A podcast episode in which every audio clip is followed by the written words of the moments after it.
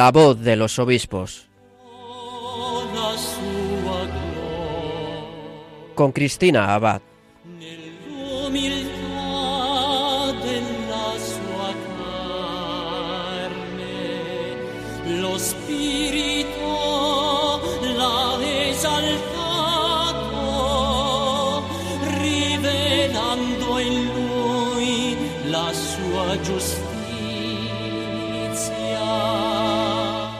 Muy buenas noches, querida familia de Radio María. Un cordial saludo de quien les habla, Cristina Abad. Bienvenidos a este nuevo programa de La Voz de los Obispos. Como cada 15 días nos reunimos aquí en la emisora de la Virgen, acompañados de nuestros obispos para conocer mejor sus testimonios, la experiencia de su ministerio, las noticias de sus diócesis y también sus enseñanzas. Bueno, ¿y sobre qué nos van a hablar nuestros obispos esta noche? Porque este domingo estamos celebrando una fiesta especial y es que hoy la Iglesia en España celebra la Pascua del Enfermo. Como ha recordado la Conferencia Episcopal Española, así concluye la campaña que comenzó el pasado 11 de febrero en la festividad de Nuestra Señora de Lourdes con la celebración de la Jornada Mundial del Enfermo. ¿Y cuál es el lema que enmarca la campaña de este año? Acompañar en el sufrimiento. Este es el lema que el Departamento de la Pastoral de la Salud ha propuesto para esta campaña que tiene como fin sensibilizar sobre la necesidad de asistir a los enfermos y también a quienes los cuidan. Por eso, en el marco de esta jornada, vamos a meditar sobre el mensaje que nuestros obispos nos ofrecen para esta Pascua del Enfermo y además les ofreceremos una reflexión sobre la mejor intercesora para todo tipo de enfermedades y dolores, la Virgen María como salud de los enfermos.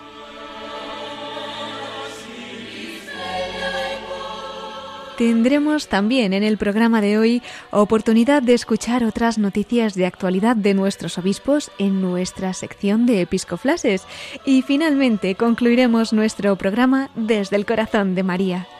Bueno, pues vamos a pedir a nuestra Madre, como siempre, que se quede con nosotros y esta noche, especialmente invocándola como salud de los enfermos, comenzamos la voz de los obispos.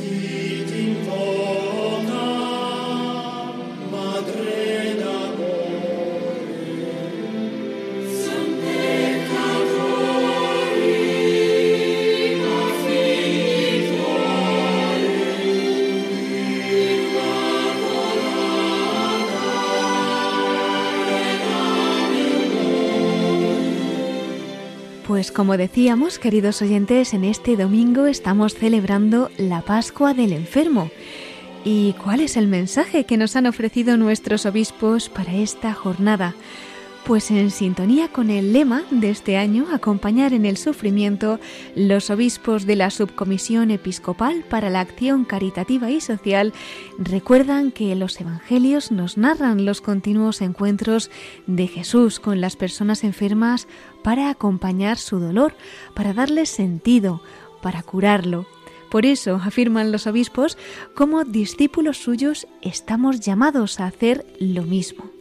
En este sentido, nuestros obispos destacan también que la experiencia vivida durante estos dos últimos años con la pandemia de COVID-19 ha mostrado nuestra vulnerabilidad y, sobre todo, nos ha hecho percibir la necesidad de acompañar a los que sufren cualquier tipo de enfermedad.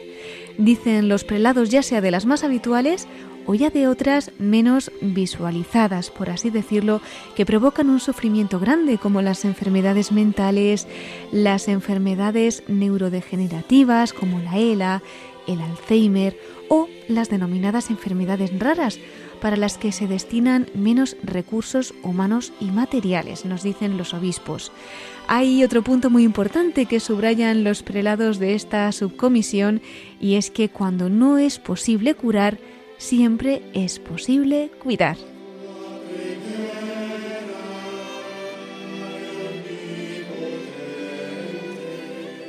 Los obispos resaltan que el enfermo es siempre el centro de nuestra caridad pastoral. En este sentido alegan que no podemos dejar de escuchar al paciente, su historia, sus angustias y sus miedos. Incluso cuando no es posible curar, nos dicen, siempre es posible cuidar y posible consolar, siempre es posible hacer sentir nuestra cercanía. Y fijaos en este apartado, dicen nuestros obispos, el mayor dolor es el sufrimiento moral ante la falta de esperanza, y esa falta de esperanza, matizan, nace con frecuencia en terrenos donde no se ha sembrado la fe. Para concluir y recordando las palabras del Papa Francisco, los obispos reafirman la importancia de las instituciones sanitarias católicas como un tesoro precioso, nos dicen, que hay que custodiar y sostener pues su presencia ha caracterizado la historia de la Iglesia por su cercanía a los enfermos más pobres y también a las situaciones más olvidadas. Además, los obispos reivindican la importancia de su presencia hoy, incluso en los países más desarrollados, porque junto al cuidado del cuerpo, añaden los prelados, ofrecen aquella caridad gracias a la cual el enfermo y sus familiares ocupan un lugar central. Por eso nuestros obispos subrayan que en una época en la que la cultura del descarte está muy difundida y a la vida no siempre se le reconoce la dignidad de ser acogida y vivida, estas estructuras como casas de la misericordia, nos dicen, pueden ser un ejemplo en la protección y en el cuidado de toda existencia, aun de la más frágil, desde su concepción hasta su término natural.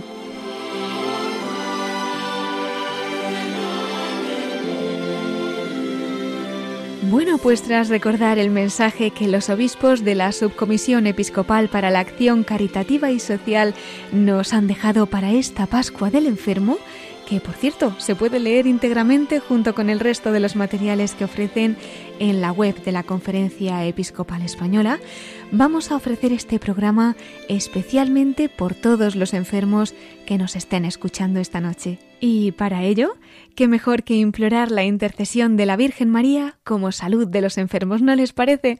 Esta advocación que especialmente desde que comenzó la pandemia invocamos tan a menudo.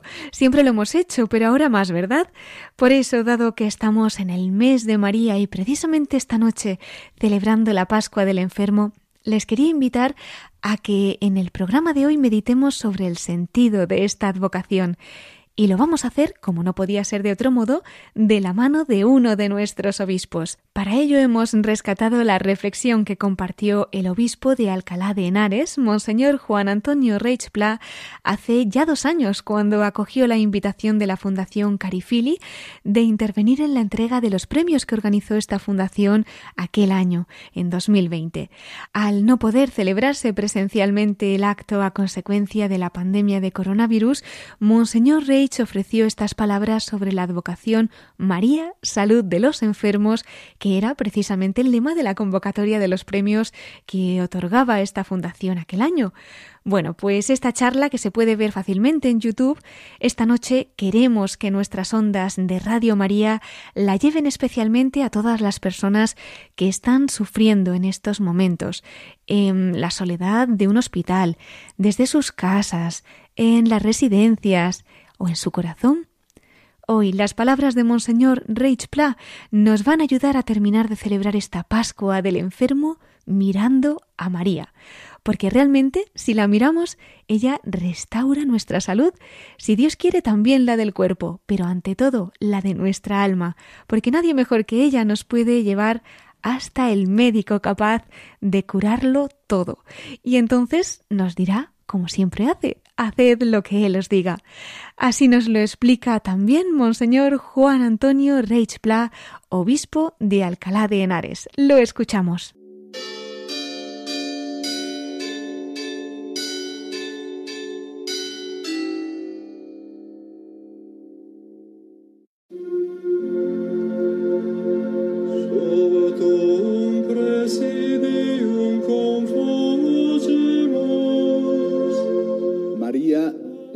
De los enfermos.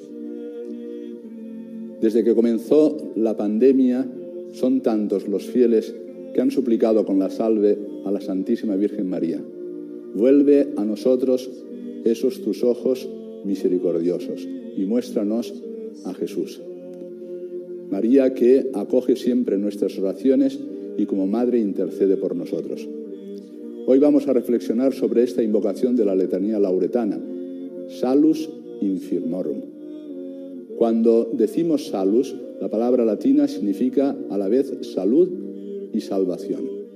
Y hemos de entender esta palabra de un modo integral, la salud de la persona entera, en su cuerpo, con la salud física, con la salud psíquica, con la salud espiritual y también como salud de la enfermedad más grave que pueda ocurrir en nosotros, que es el pecado, cuya herencia es la muerte.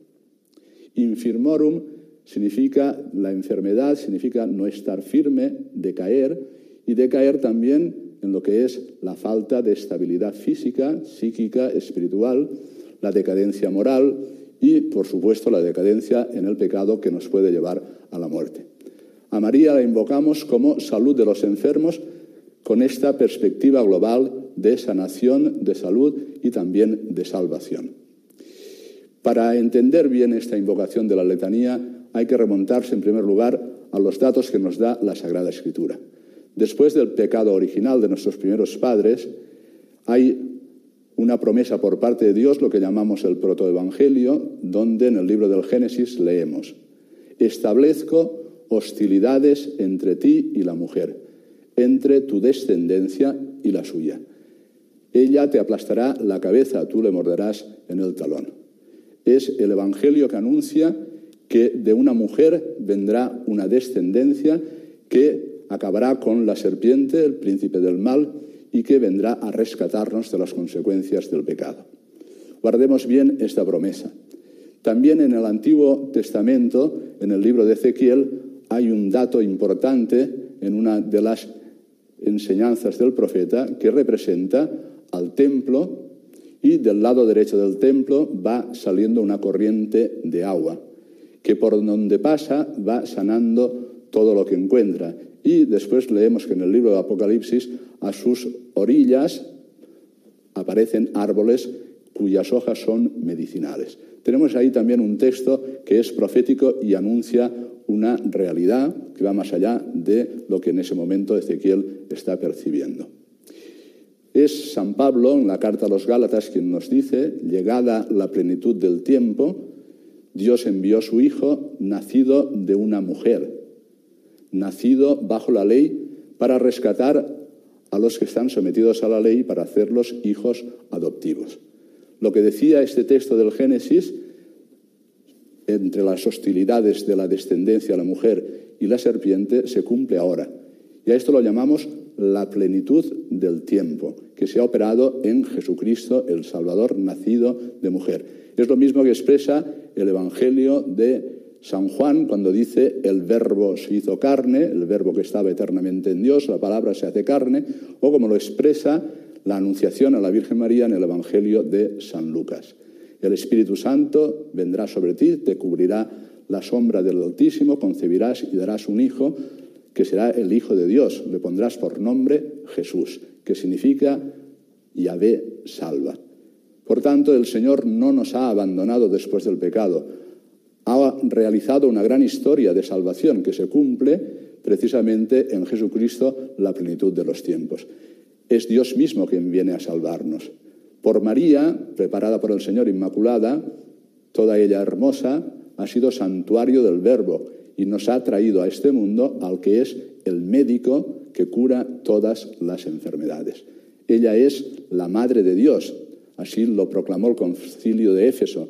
Y desde la maternidad de María entendemos todo lo que es la intercesión sobre Cristo, que es su Hijo, y sobre el Cristo total, que es la Iglesia, la llamamos Madre de Dios y también la llamamos Madre de Cristo, Madre de la Iglesia. Por eso es muy oportuno que en este tiempo volvamos la mirada hacia ella y supliquemos su intercesión para que se opere en nosotros, se realice la salvación que solo su Hijo puede lograr para nosotros. Lo llamamos la salvación porque no se trata simplemente de una curación de las enfermedades de nuestro organismo, sino del hombre total, varón y mujer, de tal manera que la salvación significa también librarnos de la muerte y darnos la gloria del cielo. Esta es la promesa realizada. ¿Por qué salud de los enfermos? Porque nos ha traído al médico que cura todas las enfermedades. Es más, ella escuchó en el relato de la Anunciación, porque para Dios no hay nada imposible. Y por eso, desde siempre, todos los cristianos han invocado a María y han buscado su intercesión en la salud, para buscarla en la salud corporal y espiritual. Vemos que María, una vez que recibe el anuncio del ángel, tiene como actitud suya el servicio. Nos dice San Lucas que fue corriendo a la montaña de Nazaret a ver a su prima Isabel, anciana, ya había concebido, según la promesa del Señor, iba a ayudarle para el parto. Esa actitud de servicio será consagrada, diríamos, en el momento de las bodas de Caná, cuando está atenta a lo que les pasa a los novios y le pide al Señor que haga el milagro de transformar el agua en vino, que era un signo de la sangre que Cristo derramaría en la cruz. ¿Qué dijo María en la Anunciación? Hágase en mí según tu palabra. Y en esas palabras resuenan nada menos que la alianza del Sinaí. Haremos todo lo que el Señor nos ha dicho. Ella dice igual, hágase en mí según tu palabra. Y lo que el Señor reveló en el monte Tabor, cuando después de esa epifanía y manifestación decía, este es mi hijo, escuchadle. Pues María en Caná dice lo mismo, haced lo que Él os diga. María siempre será la referencia a Cristo, porque ella, como Madre de Dios, como Madre de Cristo, Madre de la Iglesia, es mediadora de todas las gracias, pero siempre nos hace caminar en la dirección de Jesucristo para suplicar de Él la redención del corazón, la salud del cuerpo, la salud del alma. Ella es a la vez la que el Señor nos entregó como Madre.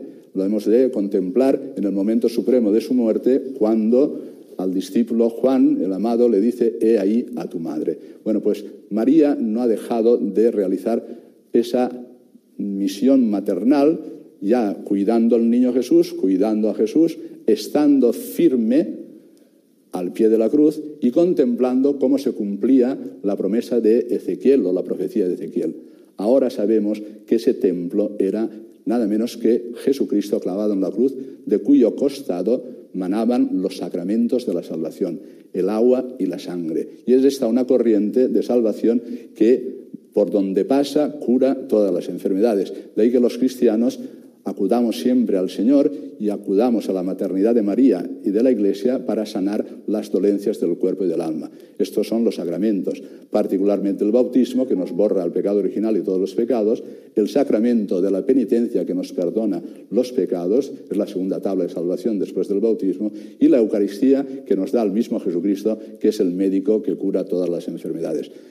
Ella como madre ejerce esa función, pero no simplemente la realizó con los apóstoles esperando la venida del Espíritu Santo en Pentecostés o acompañándoles como acompañó Jesús hasta el Calvario, sino que una vez asunta al cielo continúa, como dice el Concilio Vaticano II, ejerciendo esa misma maternidad.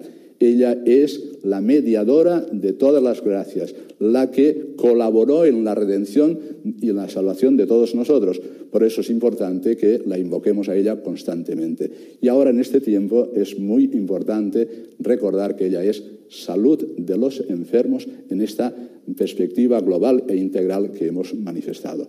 Así lo han entendido los primeros cristianos, quienes ya desde el principio empezaron a invocarla más allá de los títulos que los distintos concilios fueron dándole, y los santos padres la consideran a ella cooperadora de la obra de la redención, la mediadora de todas las gracias, porque la llaman la madre de los nuevos vivientes. Si Eva era la madre de los vivientes, ella, los santos padres dicen, es la madre de los redimidos, de los curados, salvados y sanados por la redención de Jesucristo. Ella es la nueva Eva.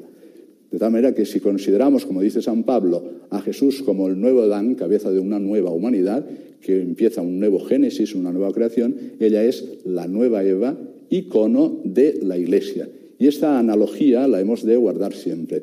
La relación María-Iglesia, que es representada cuando nosotros contemplamos ese texto bello del Apocalipsis, la mujer revestida del sol, que hace referencia en la primera parte a María y después a lo que es la misión de la Iglesia. La Iglesia ha recibido de Jesús el encargo de evangelizar y el encargo de curar y de sanar todas las dolencias y de ofrecer los sacramentos de la salvación. Por eso, junto con María, la Iglesia nos ofrece, por obra de Jesucristo, todas las gracias de las cuales ella es mediadera, medianera y particularmente los sacramentos que nos salvan. Ahora, en estos tiempos de pandemia, hemos comprobado una vez más la necesidad que tenemos de Jesús, la necesidad que tenemos de la Iglesia, la necesidad que tenemos de los sacramentos y de su intercesión maternal.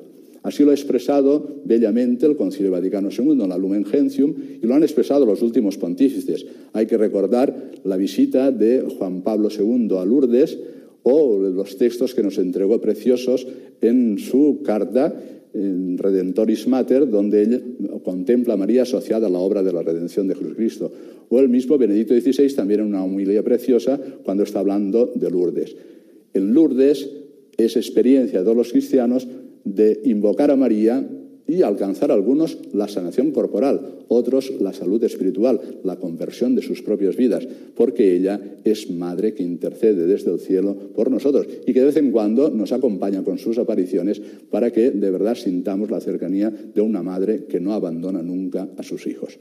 Hoy la Iglesia, contemplando en María el espejo mismo de lo que hemos de hacer, tiene que continuar proclamando el Evangelio de la salud, el Evangelio de la salvación. Y tiene que ser a imagen de ese buen samaritano que es Jesucristo, aquel que recoja a todos los que están al borde del camino y los lleve a la posada, que es la iglesia, para allí con el aceite y el vino curarles de todas sus dolencias.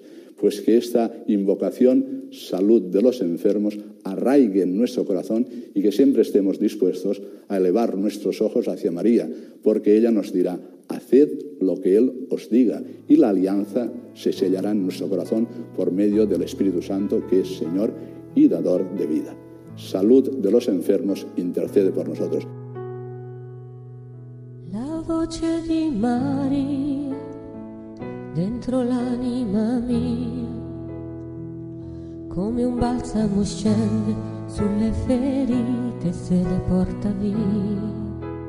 Pues así concluye la reflexión de Monseñor Juan Antonio Reich Pla, obispo de Alcalá de Henares, sobre la Virgen María, salud de los enfermos, y que ofreció hace dos años para la entrega de premios de la Fundación Carifili y que hemos compartido desde Radio María hoy, aquí en este domingo en el que estamos celebrando la Pascua del Enfermo. Pues como nos ha dicho don Juan Antonio Reichplan, vamos a pedirle a la Virgen salud de los enfermos que interceda por nosotros y que nos ayude a abrir nuestro corazón mientras nos dice, haced lo que Él os diga.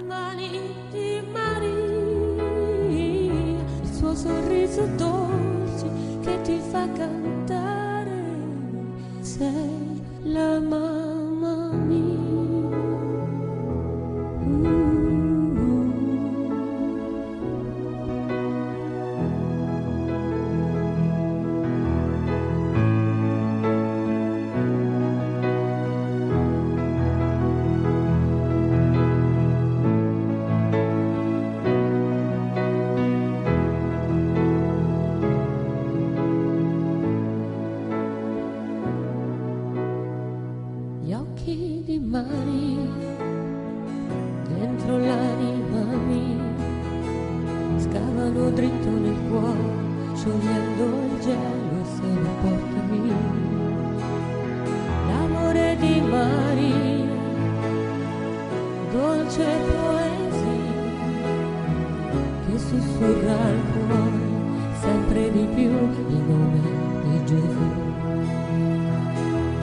sguardo di Maria, dentro l'anima mia, la sua tenerezza, splendida bellezza, immensità, armonia, la voce di Maria, lo sguardo di Maria, il suo sorriso dolce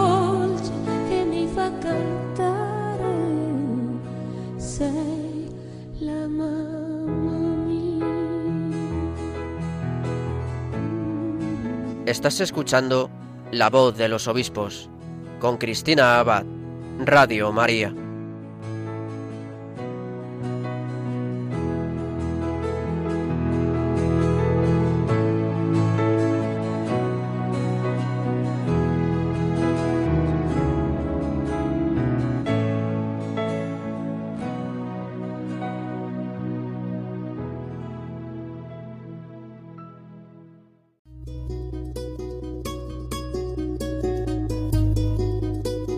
La campaña de mayo es uno de los momentos más hermosos en Radio María, porque vemos cómo la Virgen suscita la participación gozosa de muchas personas, su gratitud por los dones recibidos de esta radio evangelizadora y el deseo de ayudar a su difusión. Al final de este mes celebramos la visitación de la Virgen, en la que ella fue con prisa a llevar a Jesús a Isabel.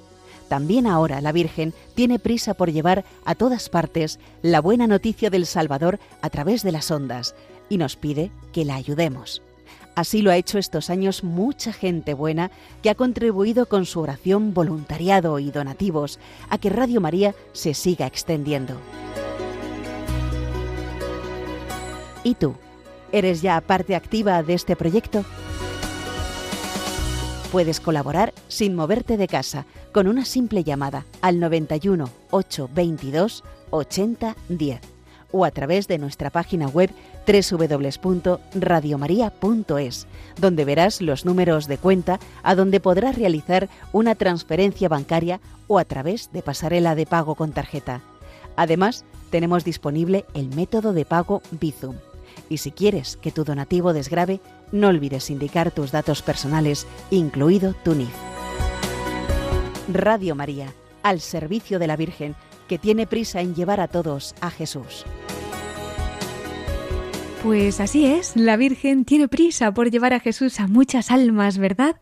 Y una de las formas que tiene de llegar muy rápido a muchas personas es a través de su radio, a través de Radio María. Pero ella, pues como buena madre, cuenta con todos sus hijos, todos los que puedan para esta misión. Ella cuenta con todos ustedes para extender su manto en el mundo entero, pero también en España. Con la maratón que hemos celebrado, pues hemos podido ayudar a otros países como Nicaragua, Ruanda, Líbano, pero ahora lo que nos queda de campaña de mayo, los donativos se van a destinar aquí, a Radio María España, que también son muy, muy necesarios. Aprovecho para darles las gracias, queridos oyentes, a tantos bienhechores que con su colaboración, con sus sacrificios, con su oración, hacen posible este milagro diario de Radio María.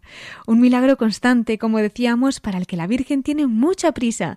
Nos ha hablado también de esta premura de la Virgen en la caridad, en el servicio, en llevar a Jesús a las almas, el obispo de Alcalá de Henares, don Juan Antonio Reichpla, y lo ha hecho en esa meditación que hemos escuchado en la primera parte de nuestro programa sobre la Virgen María como salud de los enfermos, palabras que hoy cobran un sentido especial en este día que celebramos de la Pascua del Enfermo.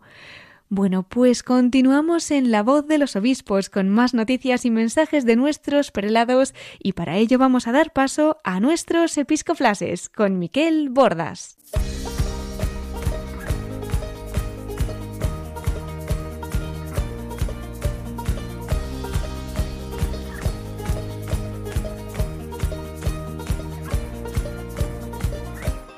Brothers and sisters, fill these cups with life. Please forgive them, cause they know not their lives. So take these words and make them right. So one day you and I will write our names in the sky. We'll confide. Y con esta sintonía entramos en nuestros episcoflases. Tenemos con nosotros a nuestro colaborador Miquel Bordas. Muy buenas noches, Miquel. ¿Qué tal estás? Muy bien, gracias a Dios, Cristina. Muy feliz de estar esta noche contigo y con todos nuestros oyentes. Pues el gusto es nuestro. Cuéntanos qué episcoflases nos traes para esta noche. Pues mira, Cristina, en primer lugar vamos a recordar que parte de nuestros obispos españoles se han reunido esta semana para poder reflexionar sobre distintas cuestiones. Así se ha reunido la conferencia de la provincia tarraconense en el santuario de Nuestra Señora de Loreto de Tarragona.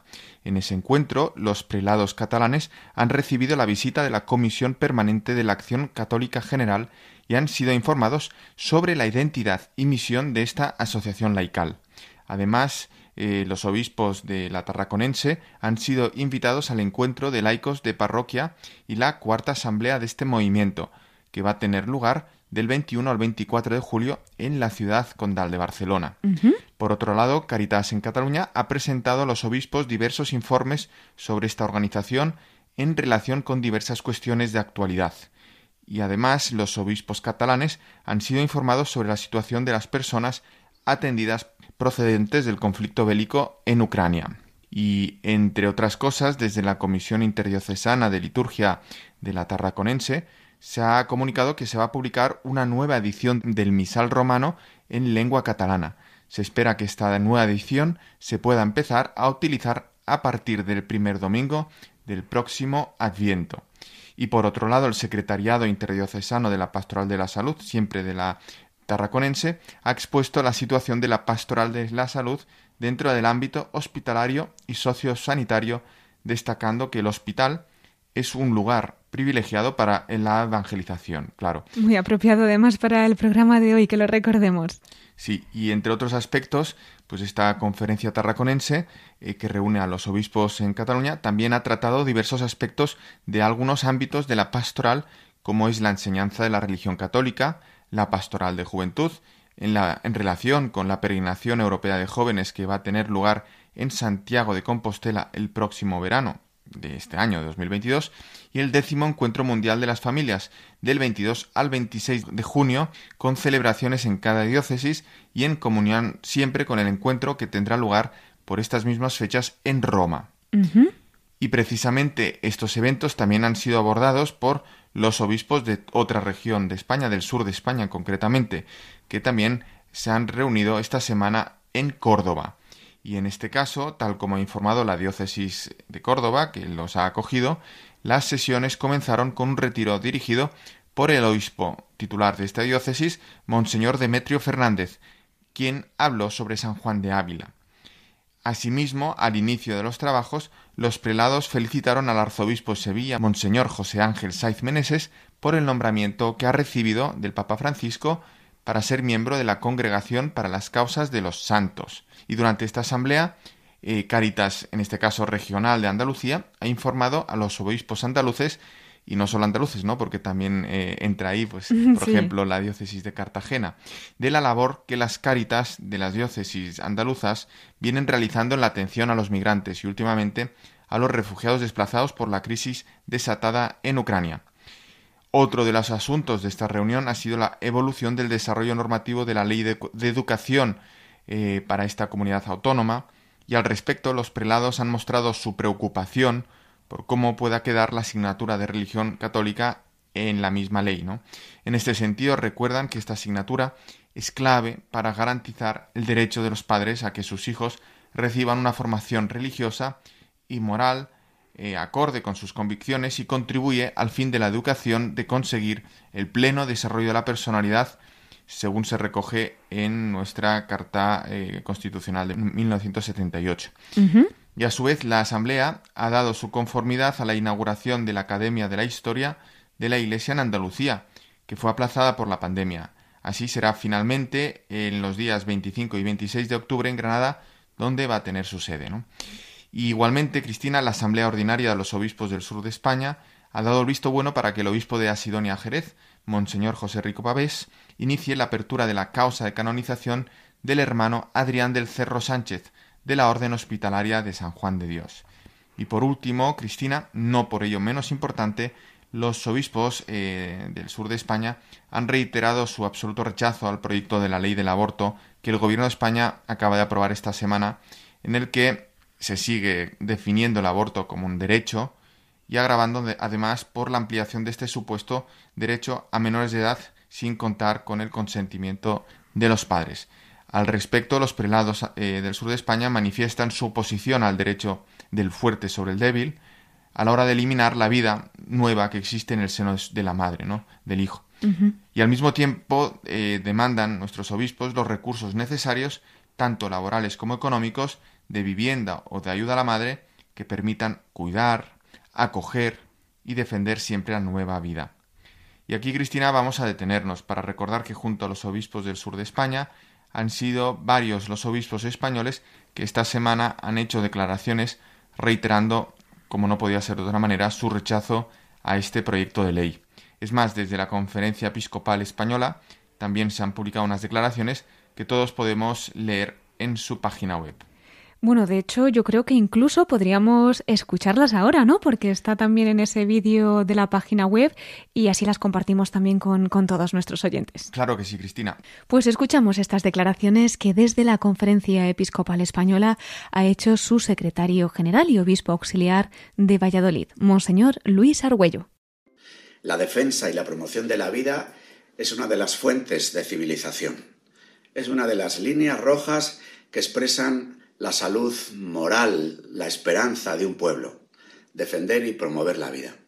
Por eso nos parece una mala noticia que el Gobierno haya aprobado un proyecto de ley en el que se sigue afirmando el derecho al aborto, es decir, el derecho del fuerte sobre el débil a la hora de eliminar una vida nueva y distinta que existe en el seno de la madre. Desde que se aprobó la primera ley que trata de regular el aborto llamado interrupción del embarazo en nuestro país, los avances de la ciencia nos hacen poder afirmar con toda fuerza que en el seno de una mujer embarazada existe una nueva vida, que es preciso cuidar, acoger, para lo cual hay que defender a la madre, para lo cual hay que ofrecer también las condiciones, también económicas, también laborales, también de vivienda, también de posibilidad de acoger a esta nueva vida que va a dar a la luz. Por eso es tan importante que como sociedad, como Iglesia también, demos un paso adelante en la propuesta de la defensa de la vida, en la acogida de la nueva vida, en el apoyo a las madres embarazadas que sufren cualquier tipo de dificultad que pudieran hacer entrar en dudas sobre la viabilidad de su embarazo. Una sociedad que defiende la vida, desde el seno de la madre, pasando por todas las peripecias vitales, hasta el momento final de la muerte, acogida también como fenómeno que forma parte de la existencia, muestra la salud moral de una sociedad y la esperanza en construir un futuro de bien común. Eran las declaraciones del secretario general de la Conferencia Episcopal Española, que es también obispo auxiliar de Valladolid, Monseñor Luis Argüello. Lo hacía a colación de ese proyecto de ley del aborto que se ha aprobado esta semana aquí en España. Y una vez más, pues nuestros obispos españoles han manifestado, como decíamos, su absoluta oposición a este proyecto que promueve pues la cultura de la muerte, ¿no? Reafirmando al mismo tiempo los obispos la defensa de la vida. Así es, Cristina. Agradecemos esta valentía de nuestros obispos, pues al denunciar pues ese crimen del aborto que se pretende extender legalmente y nosotros, por supuesto, pues poner nuestro grano de arena siempre y en todo caso seguir rezando mucho, pidiendo a la Virgen, Madre de la Vida, que con su gracia vaya tocando todos nuestros corazones eh, para sensibilizar a la sociedad ¿no? de, esta lacra que supone el aborto y, no dar la posibilidad de que los más débiles, los niños en el seno de sus madres puedan pues sentirse seguros en el sitio donde más eh, seguros deberían estar, ¿no? Y qué mejor que pedírselo a la Virgen en este mes dedicado a ella. De hecho, nuestros obispos nos están invitando continuamente en sus homilías, en sus mensajes, en sus cartas semanales, a mirar a María, especialmente en este mes de mayo, mes de las flores. Entre ellos, por ejemplo, está el arzobispo de Barcelona y presidente de la Conferencia Episcopal Española, el cardenal Juan José Omeya. Él nos recuerda para este domingo unos pensamientos marianos del Papa Francisco y nos cuenta además algún detalle de la Iglesia de Barcelona que es reflejo del amor de este pueblo por su madre y aún más del amor de nuestra madre por cada uno de nosotros.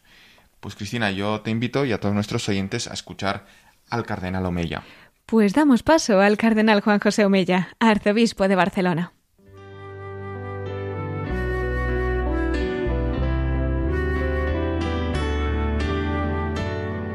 Cuando el Papa Pablo VI, el día de la clausura de la tercera sesión del Concilio Vaticano II, declaraba a María Madre de la Iglesia, constataba lo que a lo largo de los siglos había sido y era la experiencia constante del pueblo cristiano hasta nuestros días, el amor entrañable a la Virgen María. Precisamente no quisiera que pasara el mes de mayo, el popular mes de las flores, sin un recuerdo a Santa María, a quien la piedad popular siempre ha venerado de modo especial durante este mes. Lo haré recordando unos pensamientos del Papa Francisco dedicados a la Virgen. En su exhortación apostólica Gaudete et Exultate del 19 de marzo del año 2018, el Papa nos habla de la santidad cristiana de la gente sencilla, de los santos de la puerta de al lado, como él dice, y termina con estas palabras sobre la Virgen. Quiero que María corone estas reflexiones porque ella vivió como nadie las bienaventuranzas de Jesús. Es la santa entre los santos, la más bendita, la que nos enseña el camino de la santidad y nos acompaña. El Papa pone a María como ejemplo de gente sencilla con virtudes excelsas, como ejemplo a seguir. María es nuestro consuelo porque si caemos y no nos levantamos, ella nos llevará en sus brazos sin juzgarnos. El diálogo con ella nos consuela, nos libera y santifica. María nos comprende y no necesita demasiadas palabras, ni tampoco necesita que nos esforcemos mucho para explicarle lo que nos pasa. Ella siempre lo sabe. Además, en la exhortación apostólica Christus Vivit, publicada en el año 2019 tras el sínodo dedicado a los jóvenes, el Papa dice, En el corazón de la Iglesia resplandece María. Ella es el gran modelo para una Iglesia joven que quiere seguir a Cristo con frescura y docilidad. Siempre llama la atención la fuerza del sí de María joven. María era una joven humilde y sencilla, pero no dudó en aceptar el encargo que se le encomendó. Las ganas de servir fueron más fuertes que las dudas y dificultades. Esa joven hoy es la madre de todos y con ella la luz de la esperanza no se apaga. A finales del año pasado, en Barcelona, vivimos un acontecimiento precioso y muy simbólico tuvimos el gozo de inaugurar la Torre de María de la Basílica de la Sagrada Familia, coronada por una estrella. Mucha gente de todo el mundo ya conoce la estrella de María, una estrella que ilumina la ciudad y nuestros corazones con la luz de la esperanza, una luz que queremos que no se apague. Nuestra Madre siempre nos mira en silencio y como dice el Santo Padre, ante los ojos de la Madre solo cabe el silencio esperanzado. Queridos hermanos y hermanas, os pido que en estos días del mes de mayo no dejéis de honrar a Santa María con vuestra oración, ya sea con la del Ave María, la del Santo Rosario, la del Regina Cheli que sustituye la del Angelus durante el tiempo pascual, o la de la Salve Regina que se inicia con estas palabras llenas de ternura.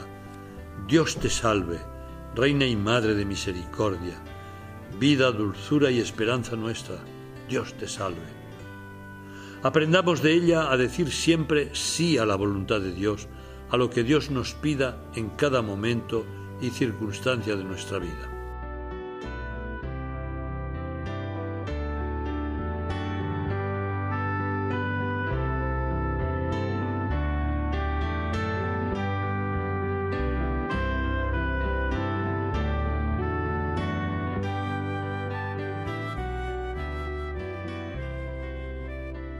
Pues así nos ha invitado el cardenal Juan José Omeya, arzobispo de Barcelona, a mirar a María, a acercarnos a María y a colmarla de flores, sobre todo pues espirituales en este mes de mayo. Miquel, veo que el tiempo avanza. ¿Qué te parece si damos paso ya a nuestra sección de la perla rescatada? Vamos con ella, Cristina. Y esta noche vamos a tener un recuerdo especial para uno de los prelados españoles que ha partido recientemente a la casa del Padre y que ha sido muy querido, no solo en la Iglesia española, sino también en otros lugares del mundo.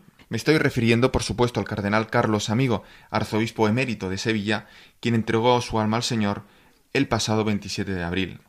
Ya anunciaste, Cristina, que dedicaríamos alguna de nuestras perlas a recordarle. Y bien, cierto es que una figura tan señalada como él no necesitaría apenas de presentación, pero aunque sea a grandes rasgos, vamos a recordar que el cardenal Carlos Amigo nació en Medina de Río Seco, provincia de Valladolid, en el año 1934. Él inició sus estudios de medicina en la Facultad de Valladolid, pero pronto abandonaría estos estudios para ingresar en el noviciado de la Orden de Hermanos Menores Franciscanos. Sería ordenado sacerdote en 1960. Cursó estudios de filosofía en Roma. En Madrid, el cardenal amigo, eh, siendo fraile, ¿no? compaginó los estudios de psicología en la Universidad Central con el profesorado en centros de educación especial. En 1970 fue nombrado provincial de la provincia franciscana de Santiago. Nos estamos refiriendo a la provincia franciscana de los frailes franciscanos menores. En 1973 el cardenal amigo fue nombrado arzobispo de Tánger, en Marruecos.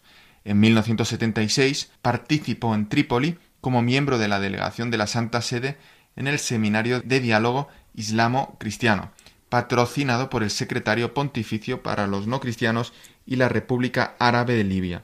Un año más tarde asistió al Sino de los Obispos como delegado de los obispos de la Conferencia Episcopal del Norte de África. Y ya en mayo de 1982, el cardenal Carlos Amigo fue nombrado arzobispo de Sevilla. Todavía no era cardenal. Y lo fue hasta el 2009, muchos años, cuando dejaría de serlo, pero sería arzobispo mérito de esta archidiócesis hasta pues el fin de sus días. Entre otras responsabilidades, también fue presidente de la Comisión Episcopal para el quinto centenario de la evangelización de América. Y eh, también, pues, por su perfil involucrado en la cultura, ¿no? Eh, y también de la medicina, esos estudios, sería miembro de las Academias de Buenas Letras, Medicina y Bellas Artes de Sevilla. Además, era conocido porque intervino en numerosísimos congresos y semanas de estudio. Y por último, pero no menos importante, por supuesto, pues decir que el 28 de septiembre del año 2003, siendo arzobispo de Sevilla, el Papa San Juan Pablo II le creó cardenal y le otorgó pues el título de la Iglesia Santa María de Montserrat y de los españoles en, en Roma. Pues qué coincidencia o diosidencia, ¿no? Que falleció ese cardenal castellano, arzobispo de emérito de Sevilla, en la fiesta de la Virgen de Nuestra Señora de Montserrat, eh, la catalana, ¿no?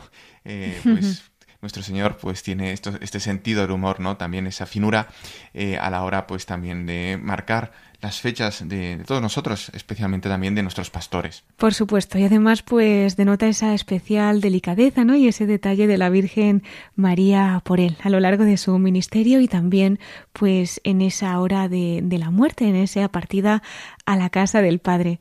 Y bueno, recordamos también, Miquel, que aquí en Radio María el cardenal amigo ha participado en varios programas, ha compartido su testimonio, ¿no? Sí, Cristina, de hecho, yo, Cristina, me estoy acordando que fue en tu primer programa eh, como voluntaria, ¿no? Aquí en La Voz de los Obispos, fue precisamente con la entrevista que te concedió el cardenal Carlos Amigo, eh, si no recuerdo mal, en otoño de 2016. Buena memoria, sí. Más que memoria que no tengo, Cristina, es el podcast de Radio María, y de hecho, eh, allí invitamos a nuestros oyentes que puedan escuchar todo este programa con el testimonio que nos dio en aquel momento, en otoño de 2016, yo creo que sería octubre de 2016, el cardenal Carlos Amigos sobre su vida, su vocación, su ministerio. Eh, pues ahí puede encontrarse toda esta entrevista en el podcast de este programa. Eso es. Y bien, Cristina, precisamente de aquel programa he rescatado la perla para esta noche. Y dado que estamos celebrando este domingo la Pascua del Enfermo, creo que puede ser muy bonito recordar cómo el cardenal Carlos Amigo nos contó cómo, estando él enfermo en un hospital, se sintió pues apoyado, acompañado por Radio María. Es verdad. Pues vamos a escucharlo. Así nos lo contaba en aquella entrevista en 2016. Pero antes, antes que nada yo tengo que dar un testimonio, porque si no me quedaría intranquilo, y es lo, agradecido que estoy a Radio, a Radio María. Porque tuve, pues, pues unas circunstancias que tuve que permanecer mucho tiempo en, el hospital, y no saben ustedes el consuelo que era el poder rezar por la radio, estaba allí prácticamente, no era grave, pero estuve prácticamente inmovilizado. Sí. bueno, por un accidente doméstico de estos, de rotura. Y el poder, el, rezar el rosario, el, bueno, no saben ustedes el consuelo que supone para un, enfermo el tener Radio María tan cerca y poder pues seguir pues esa, esa vida espiritual. Así que Dios se lo pague, yo tengo una deuda con Radio María y así por lo menos estas palabras sirvan un poco de agradecimiento.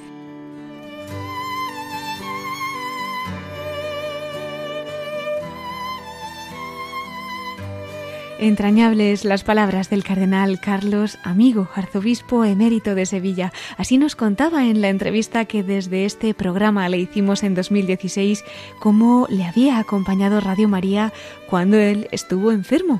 Sí, es un mensaje realmente emotivo, Cristina, y que yo creo que comparten tantos oyentes eh, que se sienten escuchados, eh, acompañados por esta radio, pero realmente no es por esta radio en sí, sino por la Virgen María, ¿no? Pero tenemos otro mensaje del cardenal Carlos Amigo que vamos a poder escuchar esta noche, porque la perla de hoy es doble, por decirlo así.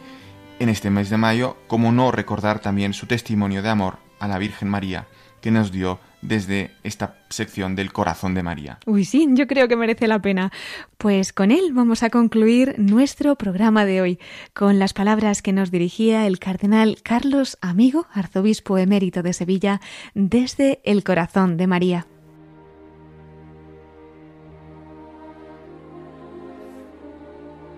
Pues de niño me eduqué con las hijas de la caridad y les tengo que agradecer muchísimas, muchísimas cosas. Pero sobre todo lo que más les agradezco, y lo he repetido muchas veces y lo he escrito, es el amor a la Virgen María que me inculcaron. Bueno, y a todos los niños que estábamos allí. Y son lecciones que nunca he olvidado, sencillas, pues especialmente lo referido a la medalla milagrosa, a la Virgen milagrosa. Y unas cosas nos explicaban que salían de las manos de la Virgen, pues esos rayos, ¿no? Y con muchas luces, y que había algunas luces que estaban apagadas, que no, bueno, aquí de niño, aquello me conmovía a mí de tal manera, pues que continuamente yo pedía a la Virgen que no fuera una luz apagada. Ahora han pasado muchos años, puedo hacer muchas oraciones, pero todas las noches, Virgen milagrosa, que no sea una luz apagada. Virgen milagrosa, que no sea una luz apagada era el testimonio que nos dejaba el cardenal Carlos Amigo, arzobispo emérito de Sevilla, en aquella entrevista que nos concedió en 2016 para este programa y así concluía hablándonos desde el corazón de María. Pues confiamos en que ahora desde el cielo interceda por nosotros y nos ayude a crecer cada día más en amor a la Virgen.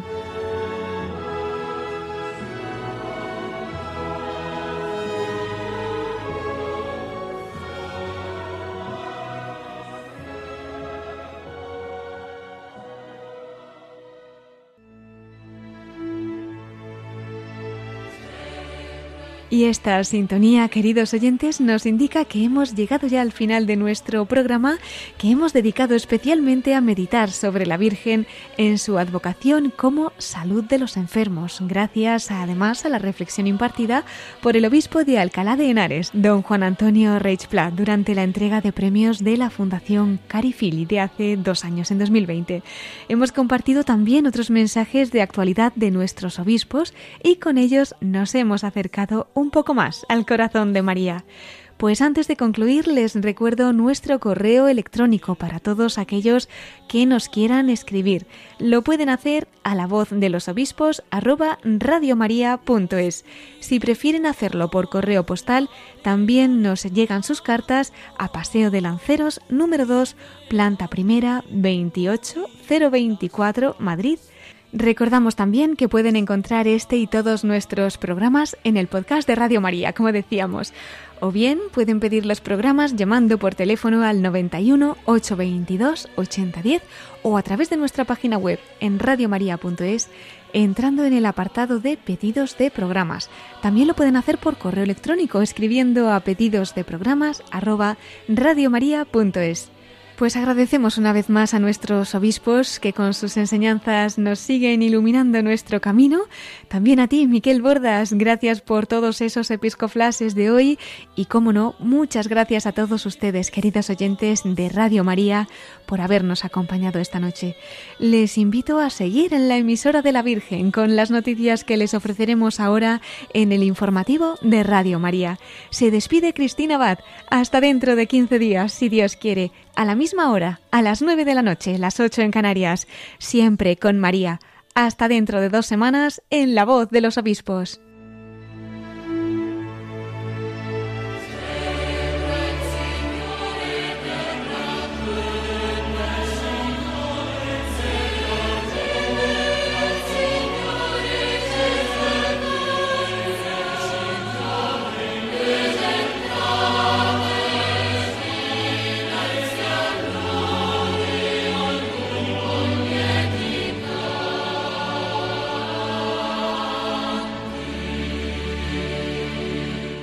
Han escuchado la voz de los obispos con Cristina Abad.